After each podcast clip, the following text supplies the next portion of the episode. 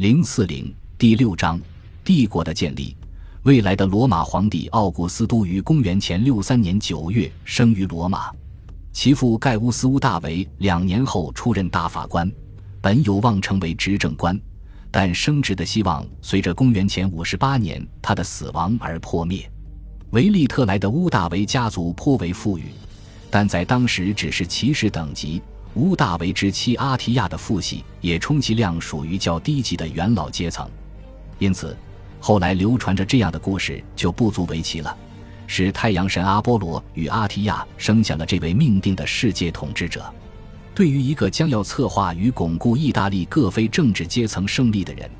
这个男孩的中产阶级家世却非常合适。而且，阿提亚之母是盖乌斯·尤利乌斯·凯撒的姐姐，凯撒本人无子。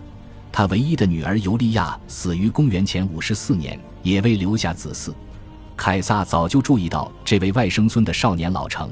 公元前四十四年，凯撒死后，他的遗嘱被公开，年轻的乌大维被指定为凯撒的养子，使尤利乌斯·凯撒这一高贵望族姓氏得以延续。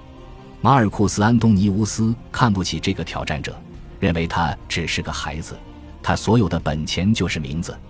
但安东尼乌斯只说对了一半。乌大维之所以取得后来的成就，凯撒这一名字的魔力是必要条件，但不是充分条件。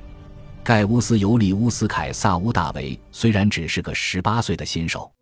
但他立即全身心投入到正席卷整个地中海世界的阴谋与战争漩涡之中。